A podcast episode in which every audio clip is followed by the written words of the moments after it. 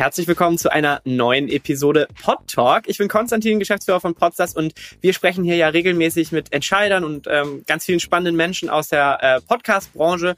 Und heute habe ich jemanden vors Mikro bekommen, äh, die eine Menge Ahnung hat von der deutschsprachigen Podcast-Landschaft und die vor allem auch ein wahnsinnig gutes Gespür für echte Blockbuster Podcast-Produktion und äh, innovative Interviewformate hat.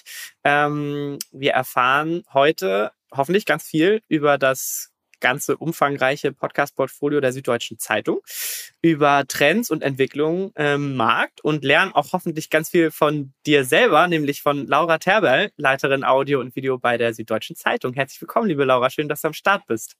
Ja, ich freue mich auch. Noch schöner wäre es natürlich live und in Farbe gewesen, aber so geht es natürlich auch. Genau, ja, wir haben hier beide unser Remote-Setup aufgebaut, aus den unterschiedlichsten Gründen.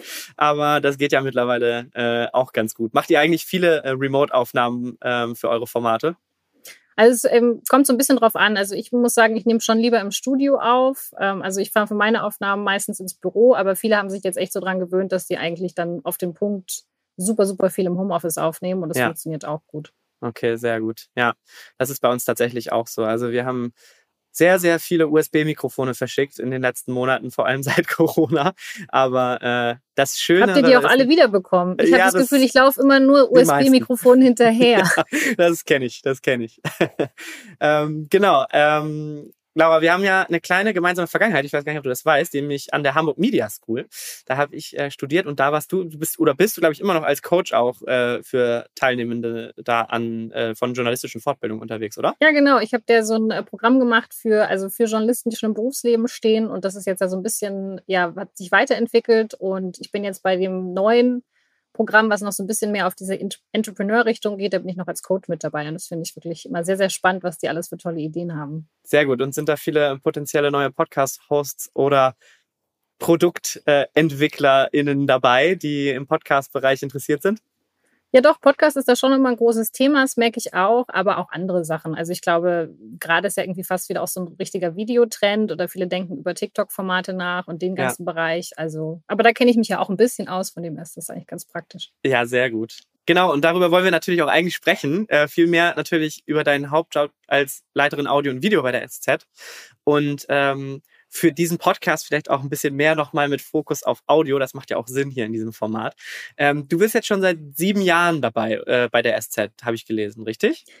Genau, sieben Jahre. Äh, mir kommt es ewig lang vor. Also es ist ja sieben Jahre ein Arbeitgeber. Äh, wenn ich jetzt mal so an meine ganzen Freundinnen und Freunde denke, die haben in der Zeit irgendwie so drei, vier Mal den Arbeitgeber gewechselt. Ja. Ähm, eben, wenn man es jetzt mit so SZ-Standards vergleicht, ist sieben Jahre gar nicht mal so viel. Also ich habe viele Kollegen, die sind schon seit über 20 Jahren da. Von dem her, da ist Krass. so sieben Jahre, jetzt fängt es gerade mal an, dass man so ja, dass man alles so verstanden hat und weiß, wie der Hase läuft. Das ist manchmal ganz lustig. Aber du hast ja auch in diesen sieben Jahren auch mehrere Stationen gehabt. Das heißt, du hattest innerhalb des Unterwegs, Unternehmens ja auch äh, zwar immer irgendwie mit Audio und Video zu tun, aber schon natürlich Abwechslung auf den unterschiedlichen Positionen. Ne? Kannst du mal so ein bisschen erzählen, wie da so dein Werdegang war? Da fühle ich mich immer so ein bisschen alt, aber ja, kann ich sehr gerne machen. Ähm, also als ich zu Set gekommen bin, habe ich da erstmal meinen Volo gemacht, also ganz klassisch im Videobereich und habe ähm, ja, hab da vor allem so Explainer-Videos gemacht und habe auch mir ein bisschen beigebracht, selber Videos zu animieren, weil ich das super spannend fand. Und äh, als ich dann mit dem Volo fertig war und Redakteurin im Videoteam war, meinten dann Kollegen, ja, wir wollen das jetzt mal ausprobieren mit dem Podcasten, wäre das nicht eine coole Idee, hättest du da nicht Lust drauf? Und ähm, ja, dann haben wir 2017 damit angefangen, damals zeitgleich zu den Paradise Papern, so eine große Recherche, die damals veröffentlicht wurde. Und dann ist das so nach und nach gewachsen. Also klar, wenn ich damals, also damals habe ich jetzt nicht gedacht, dass wir jetzt ähm, gut zehn Leute sind im Audioteam und dass wir irgendwie zwei Daily-Formate haben und ganz viele Dokus machen. Aber das war so Step by Step. Erstmal den, das Thema Podcast, den wir jetzt am längsten haben, dann unser tägliches Nachrichtenformat, dann haben wir angefangen mit den Doku-Serien und jetzt haben wir da eigentlich so ein ganz ganz nettes ähm, Portfolio. Ja, und da haben sich die Aufgaben halt auch immer ständig geändert. Also wir haben irgendwie gefühlt, das kennst du bestimmt ja auch, dass man, wenn, äh, ja, wenn, wenn Dinge wachsen, muss man irgendwie alle drei Monate seine Workflows äh, durcheinander schmeißen und merkt wieder, okay, so funktioniert die Arbeitsteilung doch nicht. Und dann habe ich ja vor kurzem noch das Videoteam mit übernommen, was auch ganz spannend ist, ähm, weil sich da oft die Herausforderungen überschneiden, aber doch manchmal ganz andere sind. Und ähm, ja, so wird es mir auf jeden Fall nicht langweilig. Das glaube ich, das glaube ich. Ähm wir wollen nachher auch, du hast es gerade schon angesprochen, über das Thema nochmal kurz ein bisschen äh, detaillierter sprechen, dass du ja auch moderierst. Ähm, aber vielleicht mal so die Frage so in deinem Daily Life auch, was beschäftigt dich jetzt bezogen ähm, auf das Daily Business äh, aktuell am meisten, in, vor allem im Bereich Podcast? Hm. Ähm, also so einen typischen Tag, es hängt echt immer so ein bisschen davon ab, was ich gerade für Projekte habe, was gerade so vorangetrieben werden muss. So ein großes Thema, was mich gerade umtreibt, ist so ein bisschen, wie wir noch besser mit den Fachressorts zusammenarbeiten. Also ich sage immer Fachressort, wenn es um so die, die klassischen Ressorts geht, Politik, Wirtschaft. Und ähm, wir machen jetzt immer mehr diese Großprojekte, diese großen Audiodokus und wie können wir noch früher erfahren von Themen, die, die gut auch für Audio funktionieren könnten. Also was ist ja so, was uns jetzt ja so ein bisschen unterscheidet von jetzt einer anderen Produktionsfirma, ist, dass einfach wir jeden Tag super, super viele Journalisten haben, die Themen anrecherchieren. Ja. Und das ist ja auch ein bisschen das Schwierige am Journalismus, dass aus vielen Themen und Recherchen wird ja manchmal auch nichts oder die sterben oder die sind dann doch nicht so spannend oder man kann die doch nicht so groß erzählen, wie man sich das mal vorgestellt hat. Und unser USP ist ja, dass das total viele Kollegen jeden Tag machen. Und wann ist halt der beste Zeitpunkt, dass wir mit einsteigen? Ohne dass man Doppelarbeit hat, ohne dass man aber dann die wichtigen Szenen, die es am Anfang der Recherche gegeben hätte, dann nicht auf Audio hat. Und wer macht dann was? Was machen wir Experten im Audioteam? Was machen die Experten in den Fachressorts? Ähm, ja, wie können wir da einfach noch smoother zusammenarbeiten? Das ist gerade so ein großes Thema. Und mhm. da habe ich aber das Glück, dass die Ressorts und die Kolleginnen und Kollegen auch super aufgeschlossen sind und wir da gemeinsam so ein paar Sachen ausprobieren.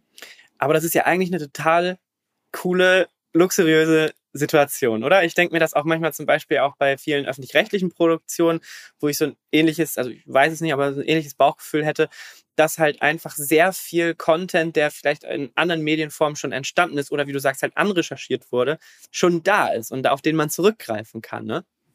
Total. Also ich sage ja auch voll oft, ich habe den besten Job der Welt. So die Themen sind so relevant, die Kolleginnen und Kollegen sind so schlau, die wissen so viel. Ähm, aber manchmal tut es dann halt auch weh. Also wenn die einem dann so Sachen erzählen und ja, und dann hat er mir das erzählt und dann war ich da und das war so cool. Und es ist, steht aber alles nur in einem Blog. ja. Und man war halt nicht dabei. So. Und natürlich kann man viele Sachen nachstellen und oft ist es dann auch total damit getan. Oder sie haben eine super schlechte Aufnahme und die reicht dann schon, um eine Szene zu stricken.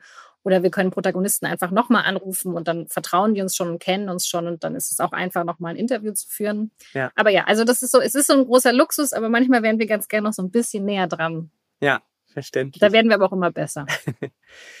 Hm, vielleicht mal so ein bisschen so allgemein auch zur Podcast-Landschaft, die du ja sicherlich auch ähm, eng beobachtest. Was glaubst du, warum oder vielleicht auch seit wann deiner Meinung nach in Deutschland Podcasts so richtig relevant geworden sind und wie groß diese Relevanz vielleicht auch aktuell ist? Das ist eine gute Frage. Ähm, was denkst du denn? Ähm, naja, ich glaube, sie also ich glaube, dass Podcasts natürlich absolut im ganz normalen Medienkonsum insofern angekommen sind, dass sie auch eine bestimmte Lücke füllen, die es vielleicht hm. vorher im Medienkonsum gar nicht so unbedingt, äh, die, nicht ausgefüllt wurde. Ne? Ähm, und dazu sehe ich halt die Entwicklung einfach, die, die klassische On-Demand-Entwicklung irgendwie äh, bestätigt. Ne? Also warum hm. sollte mhm. die Entwicklung, die es jetzt im Videobereich gibt, ähm, nicht auch, sollte die nicht auch im Audiobereich stattfinden, nämlich dass Leute einfach dann ihren Content konsumieren, wann sie darauf mhm. Lust haben. Ähm, also das vielleicht mal so als zwei, zwei Hauptpunkte würde ich sagen. Ja, ich glaube, es ist so ein bisschen, also manchmal sagen mir ja auch Leute, die also große SZ-Fans sind und die SZ total religiös lesen und also alles lesen, was wir schreiben, dann so, ja, also ich finde ja Podcasts total oder total blöd, wo ich dann immer sage, ja, das ist also total legitim. Ich meine, du hast ja schon dein, dein Weapon of Choice gefunden. So, du ja. weißt ja schon, wie du dich am besten informierst und wie du, ja, wie du Nachrichten aufnimmst, wie du Informationen aufnimmst. Und das ist halt offensichtlich über sehr gut geschriebene Texte bei der SZ also dich will ich ja gar nicht mehr. Also klar, wenn ich es schaffe, solche Leute noch näher an die Marke zu binden, freue ich mich. Aber ich will ja die, die sagen, boah, ich will mich eigentlich informieren, ich interessiere mich für diese Themen, aber ich lese nicht mehr so gerne oder ich merke, dass ich das Lesen von längeren Texten nicht mehr in meinen Alltag integrieren kann. Und das sind ja die Leute, die ich haben möchte. Und das ist eine immer, also es ist schon eine relativ große Gruppe. Und ähm, die Leute zu kriegen und die immer an unsere Marke zu binden und auch zu erklären, was uns auch von anderen Medienhäusern unterscheidet, das ist, glaube ich, so die Funktion, die der Audio sehr gut ausüben kann. Mhm. Und wann es so richtig groß, also ich glaube, es ist wirklich so ein gradueller Prozess letztendlich. Also bei uns war es dann 2017, man kann, manchmal hatte ich 2017 das Gefühl, wir sind zu spät dran. Ich dachte, 2018 können wir keinen ich habe mich 2018 gegen einen True Crime Podcast entschieden, weil ich gesagt habe, damit sind wir zu spät dran. Ich glaube, das war eine, eine meiner größten beruflichen Fehlentscheidungen. Ähm, also von dem her ist es so ein bisschen so einen klaren Punkt zu benennen, ist, glaube ich, schwierig. Aber es ist ja weiterhin am Wachsen und das freut mich sehr. Und dich vermutlich auch. Absolut, absolut. Äh, ich glaube, es ist sogar immer noch nicht zu spät für ein, für ein True Crime Format. Also vielleicht ja, mal schauen, kannst du mal die, die, die, die äh, aus deiner Sicht Fehlentscheidungen da noch korrigieren. Ähm, weil ich jetzt auch so der dachte, äh, gerade jetzt zum Beispiel mit so Formaten wie Weird Crimes, die noch nicht super lange am Markt hm. sind, einfach nochmal aber einen innovativen Ansatz verfolgen. So, hm. das kann schon immer noch funktionieren. Und es kommen ja auch immer wieder neue Talents und immer wieder neue ähm, Gesichter, sag ich jetzt mal, ähm, in die Medienlandschaft äh, oder in der Medienlandschaft hinzu, die Bock auf sowas haben und da vielleicht auch nochmal um die Ecke denken. Deswegen. Das Problem ist bei True, True Crime halt, dass die Fälle irgendwann dann langsam auserzählt sind und sich wiederholen in den unterschiedlichen Formaten, glaube ich. Ja, das frage ich mich auch. Also müssten uns nicht auch langsam die Fälle ausgehen? Wir leben ja eigentlich, Gott sei Dank, in einer Welt, die immer sicherer wird und in der immer weniger Verbrechen passieren. Aber ja. das stimmt, ja. Ähm, True Crime ist eigentlich ein ganz gutes Stichwort, weil wir natürlich auch ähm, über das Thema Wirecard einmal sprechen wollen. Ähm, so, wenn wir zum Beispiel über Trends und Entwicklungen sprechen, ähm, sind natürlich Storytelling-Formate ähm, total wichtig geworden oder es sind halt eines der großen Trends, sind ja Storytelling-Formate und ihr habt mit dem Wirecard-Format 1,9 Milliarden Lügen ähm, ein Format äh, jetzt ja gerade in die zweite Staffel ähm, gestartet. Kannst du mal so ein bisschen was über dieses, äh, dieses Format erzählen? Auch vielleicht so zum Hintergrund, wie, wie ist das entstanden? Was sind da so die Aufwände und äh, wie muss man sich so ein bisschen den Produktionsprozess auch, äh, den ihr ja auch nicht ganz alleine gemacht habt, glaube ich, hm. ähm, vielleicht kannst du da mal so ein paar Einblicke gewähren. Ähm, also ich möchte gleich zu Beginn sagen, also ich habe bei diesem ganzen Wirecard-Projekt einfach den einfachsten Job auf der ganzen Welt. Ich bin dann nämlich nur die Moderatorin. Äh, ich lese, also ich schreibe mir den Text natürlich um und gucke, dass der für mich passt und trage den vor und bin dann auch relativ oft im Studium nochmal Nachaufnahmen zu machen, weil dieser, diese Skripte durch sehr, sehr viele Abnahmen auch äh, über die Rechtsabteilung bei uns laufen. Ähm, aber natürlich, was ich da schon auch gemerkt habe, die, die Hauptarbeit ist halt immer die Recherche und die Autorenschaft, diese Skripte zu schreiben und dieses sehr systemische, sehr komplizierte Thema runterzubrechen, so dass es spannend ist. Das ist die, ähm, ja, das ist der absolute Hauptverdienst, was die großartigen Autorinnen und Autoren bei dem Podcast machen. Ähm, was ein bisschen der Startpunkt für das Ganze war, also wir haben mit Spotify eben geredet über eine mögliche Kooperation und wir haben einfach gemerkt, dass dieses Wirecard-Thema unglaublich viele Leute interessiert. Das ist ja auch das Gute. Also wir können ja quasi unsere, unsere Website oder die Themen, die wir jeden Tag veröffentlichen, so ein bisschen auch da zu nutzen, um zu sehen, okay, was interessiert die Leute, was wird viel gelesen, wofür sind die äh, Leute auch bereit, ein Abo abzuschließen. Und haben einfach gemerkt, okay, das Interesse ist riesig. Es gibt so, so viele Aspekte. Man kann gar keinen Text schreiben, in dem man alles, alles erklärt. Es ist ongoing. Es entwickelt sich noch total viel. Es sind super viele Fragen ungeklärt das eignet sich eigentlich total gut für einen Podcast. Und ähm, haben dann da sehr, sehr eng mit dem Investigativressort zusammengearbeitet, beziehungsweise auch mit sehr vielen, also an dem Thema waren ja sehr, sehr viele verschiedene Ressorts auch beteiligt, auch Redakteure aus dem Wirtschaftsressort. Und ähm, genau, und haben mit denen dann eben versucht, haben für uns mal so, haben da sehr viele Hintergrundgespräche geführt, haben mit denen darüber geredet, was sind vielleicht auch interessante Protagonistinnen und Protagonisten, mit wem könnte man sprechen und haben dann da eben diese Dramaturgie entworfen. Und ähm, ja, weil die produziert wurde es dann komplett schon in-house. Also wir haben auch die Produ wir haben es auch in-house produziert, abgemischt. Wir haben noch einen externen Sounddesigner mit dabei, den Bonnie Storff. Aber sonst ist alles in-house bei uns. Und ja, die erste Staffel hat ja sehr gut funktioniert. Wir haben sehr viel positive Rückmeldungen bekommen und wir konnten in der ersten Staffel ja nicht alle Fragen beantworten. Konnten wir jetzt ehrlich gesagt in der zweiten auch noch nicht. Vielleicht müssen wir dann nochmal nachlegen, mal schauen. Ähm, aber deswegen haben wir gesagt, okay, die Leute wollen mehr darüber wissen, wollen mehr Hintergründe und die können wir natürlich liefern. Aber wir sind ja natürlich weiterhin auch am Thema Wirecard dran. Es mhm. erscheinen ja auch regelmäßig neue Texte und Recherchen dazu. Ähm, kannst du da so einen Einblick geben, wie viele Leute so ein Format dann hören, also pro Folge oder für die ganze Staffel oder so? Ähm, nee, also Spotify gibt ja keine Zahlen raus. Ähm, wir unterhalten uns mit denen natürlich darüber, wie gut die Folgen funktionieren. Aber ja, wir haben es zumindest geschafft, dass, äh, ja, dass wir wieder auch bei der zweiten Staffel sehr, sehr weit oben in den Charts waren und ja. haben dann natürlich dann schon mitbekommen, so okay, es funktioniert ganz gut. Und bei der letzten Folge von Staffel 2 war es ja so, die mussten wir schieben. Erst weil ich Corona hatte und dann auch noch aus recherchetechnischen Gründen. Und da ähm, habe ich dann auch auf Insta DMs bekommen von Leuten, die gesagt haben, Frau Terber, gute Besserung, aber wo ist die Folge? Und, äh, Alles ja, schön und gut, dass sie krank sind, aber also es hat auf jeden Fall so, auch bei, obwohl es nur so eine kurze Staffel war, dazu geführt, dass die Leute so habitualisiert waren und wussten, okay, am Donnerstag gibt es eine neue Folge wo ist die jetzt? Und äh, das fand ich schon cool, weil wir das haben wir mit, ähm, also das haben wir also selten, dass Leute so schnell so habitualisiert werden und wissen, okay, da kommt mehr Content. Wo ja. ist er?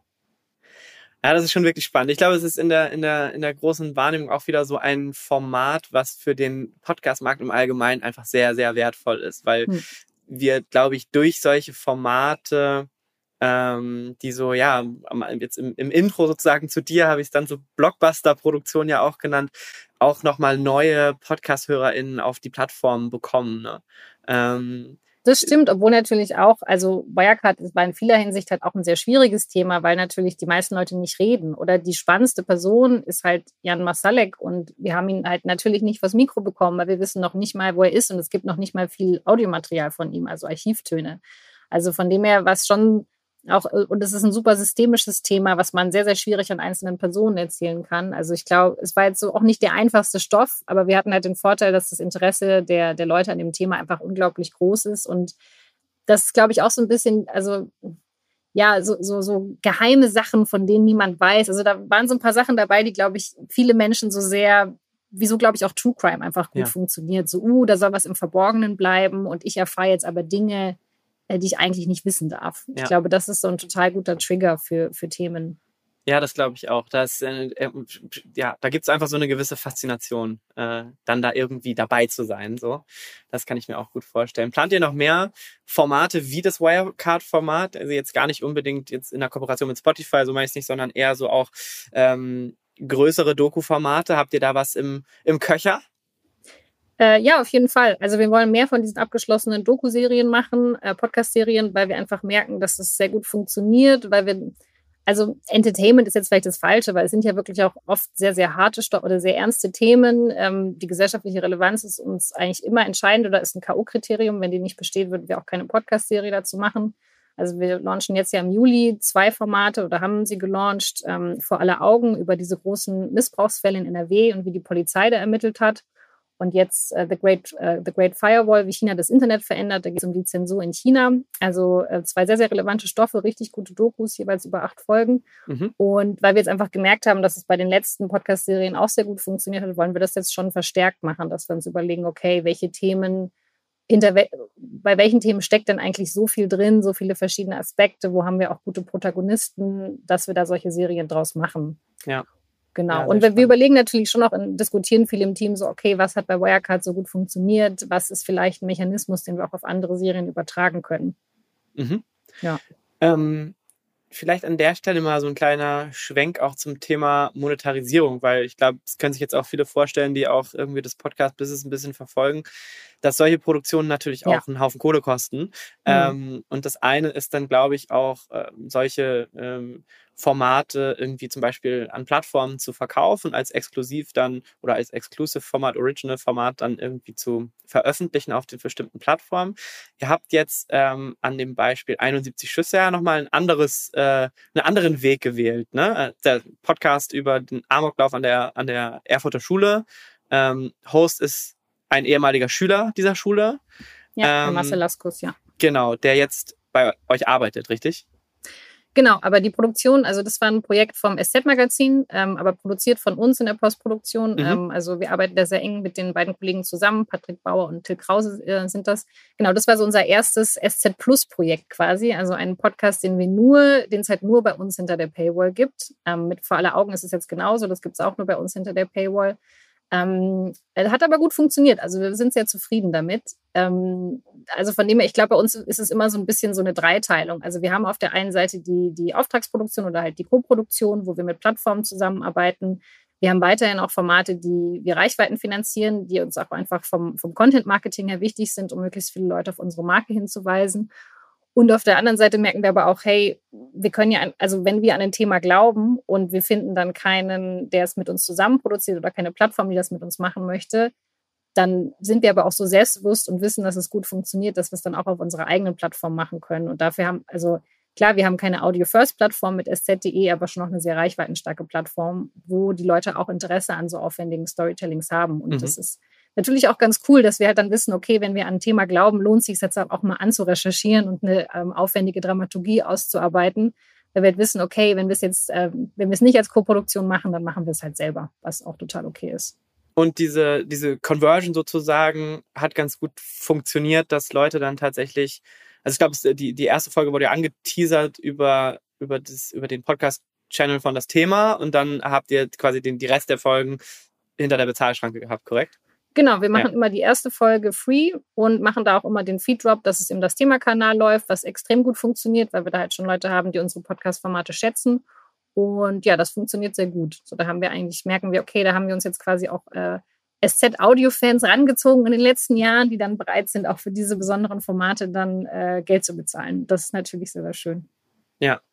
Ähm, wir haben jetzt das Thema Monetarisierung ja schon so ein bisschen angeschnitten. Was denkst du, du hast jetzt sozusagen von diesen drei Elementen erzählt, die ihr auch nutzt oder ausprobiert oder wahrscheinlich auch je nach Podcast-Format unterschiedlich handhabt. Was glaubst du, wo es so für den allgemein für den Podcast-Markt in der Beziehung hingeht? Glaubst du, dass zum Beispiel Subscriptions und, und bezahlte Podcast-Formate da eine, eine, eine ernsthafte Chance haben gegen den oder gegen die Formate, die werbefinanziert sind und sozusagen kostenlos auf allen Plattformen zur Verfügung stehen?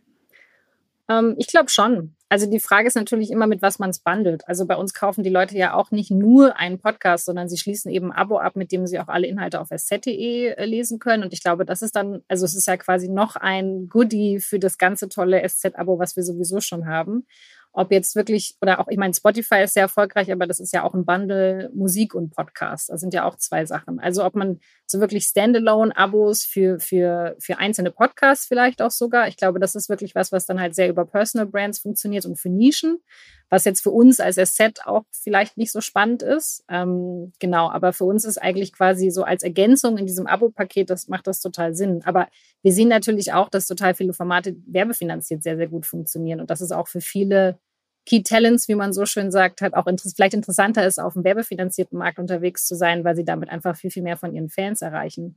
Aber das sind Formate, die halt auch interessant sind für viele, für viele Werbekunden. Da kann man auch Host-Street-Ads machen, was wir zum Beispiel kategorisch ausschließen. Und wir haben natürlich auch viele schwierige Themen, wo jetzt Werbekunden nicht also, wie gesagt, vor aller Augen, richtig toller Podcast, den wir gerade rausgebracht haben. Aber im Bereich äh, Pädokriminalität gibt es jetzt halt nicht so viele Werbekunden, die jetzt sagen, super, da gehen wir jetzt mit, unserer, ja, mit unseren Werbekampagnen rein. Wir wollen die Themen natürlich trotzdem machen. Wir wollen uns davon dann nicht vorschreiben lassen, dass wir dazu, dass wir das nicht groß aufarbeiten, weil wir das Thema einfach relevant und wichtig finden. Ähm, aber dann ist es eben abo-finanziert. Ja. Ja, sehr spannend. Das ist, äh, ist wirklich cool, dass ihr da auch diese unterschiedlichen Ansätze fahrt und da sozusagen dann äh, eure Erfahrung macht. Und ich glaube, es ist genau wie du sagst. Es ist halt einfach sehr, sehr format- und Themenumfeld abhängig, was da auch möglich ist. So, ne? Ähm, Total. Ähm, genau. Ähm, über ein Format wollen wir unbedingt auch sprechen, dass du auch moderierst, und zwar das Thema. Das haben wir jetzt schon mehrfach hier angerissen heute.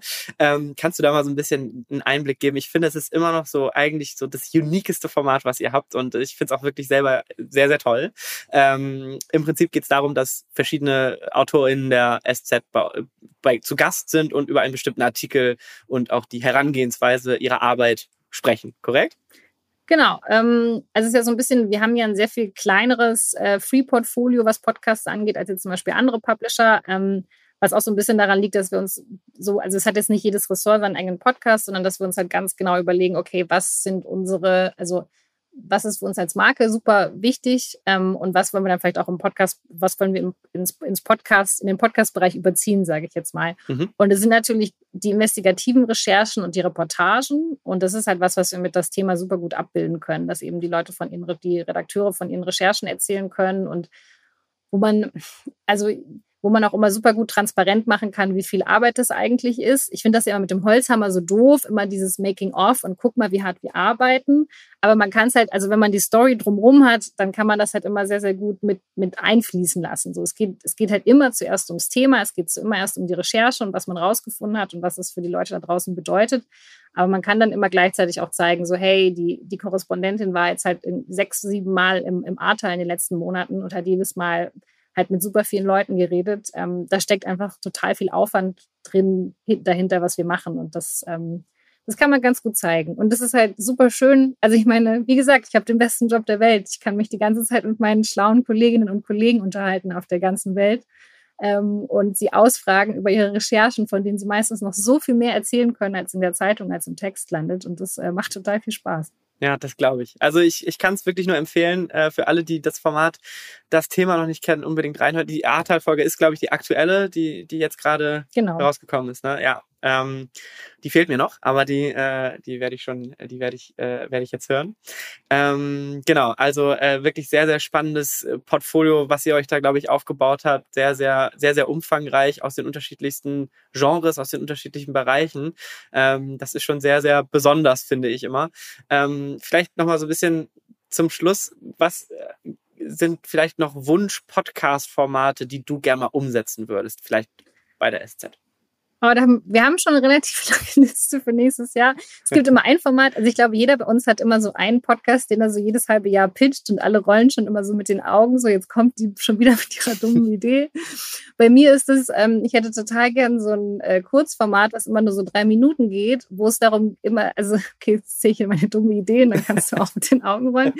Und in jeder Folge geht es um einen Gegenstand und wie gut man den recyceln kann. Weil ich frage oh, mich immer voll oft so, ah, jetzt habe ich hier einen Pizzakarton, wo gehört jetzt eigentlich wirklich rein? Muss ich diese Fettflecken ausschneiden? Oder bringt es überhaupt was? Kann das überhaupt dann gut recycelt werden im Müll? Und ich stelle mir so einen Podcast vor, der das immer von jedem einzelnen Gegenstand in so drei Minuten erklärt. So, wie muss man das recyceln und bringt es das? Aber mein Team sagt, dass die Nutzungssituation nicht so richtig klar ist für dieses Format. Ja, stimmt, da ist was dran. Was ich auch sehr gut verstehen kann. Ähm, grundsätzlich sonst finde ich, ich finde gerade Geschichtspodcasts sehr interessant. Wir haben ja auch mit Spotify gerade Geschichte Daily und merken, dass da einfach noch sehr, sehr viel mehr Geschichten drin stecken. Und da bin ich überlegen, ob wir da nicht vielleicht noch mehr machen können. Und ich beschäftige mich ja im Alltag auch super viel einfach mit Arbeitsorganisation, New Work und ähm, ja, wie man so Teams führt und organisiert und wie, wie oft das dann auch clasht und ähm, wie viel Emotionen im Büro auch eine Rolle spielen manchmal. Da gibt es zwar schon total viel dazu, aber ähm, das würde mich persönlich auch mal sehr interessieren, sowas zu hosten.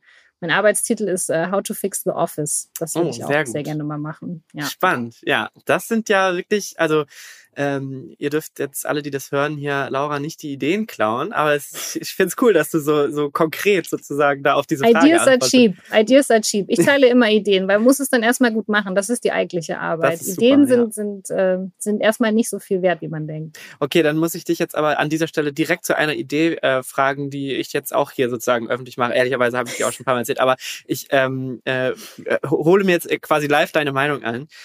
Ein Wetter-Podcast, Laura. Wie macht man das gut? Ein Daily Wetter Podcast. Ein Daily Wetter Podcast. Das ist, das schwirrt bei uns im Office seit Jahren rum, dass man doch eigentlich einen Wetter-Podcast machen muss, weil für alles gibt es natürlich jetzt irgendwie mittlerweile Daily-Formate, es gibt mhm. gute News-Formate. Wir machen mittlerweile so ein Aktienformat Daily, ein Fußballformat Daily. Da gibt's immer neue Nachrichten. Und ähm, bei Wetter eben auch. Es, Aber der müsste ja so hyperlokal sein. Ne? Ja, genau, die ja. Lokalisierung. Der müsste ja hyperlokal sein. Mich interessiert ja wirklich das Wetter in meiner Straße. Und in drei Straßen weiter ist ja schon wieder anders, ne? Ja, das ist wahrscheinlich die größte Herausforderung. Schon mal mhm. überlegt, ob man einfach Norden, Süden, Osten, Westen äh, vier Channels macht. Ähm, so ähnlich wie Spotify das mit dem Horoskope-Podcast äh, äh, auch gemacht hat, dass es einfach sehr viele Kanäle gab. Aber es ist äh, etwas das lässt uns nicht los.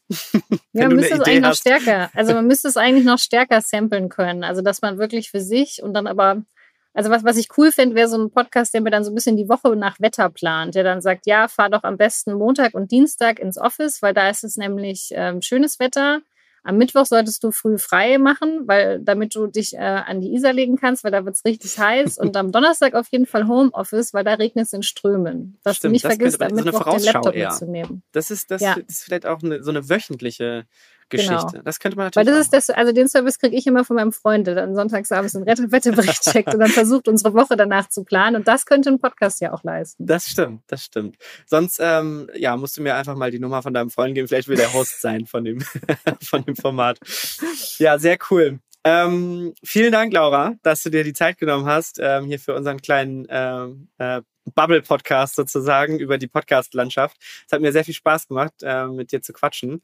Und ich wünsche euch äh, vor allem sehr viel Erfolg für eure, für eure neuen Produktionen und eure neuen Formate. Also ich bin großer Fan ähm, und äh, ja, freue mich auf, was da so kommt von euch.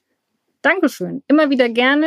Und ja, wir sind jetzt auch ganz froh, wenn wir demnächst dann mal alle in Urlaub gehen können, wenn die ganzen Produktionen draußen sind. Aber dann gibt es ja immer wieder die nächsten Projekte. Und äh, ja, alle unsere Podcasts findet ihr auf sz.de-podcast. Sehr Der, gut. äh, Das ist nochmal ein guter Hinweis. Ja, da, den musste ich natürlich noch Na, reinbringen. absolut, absolut. Vielen Dank, Laura. Mach's gut.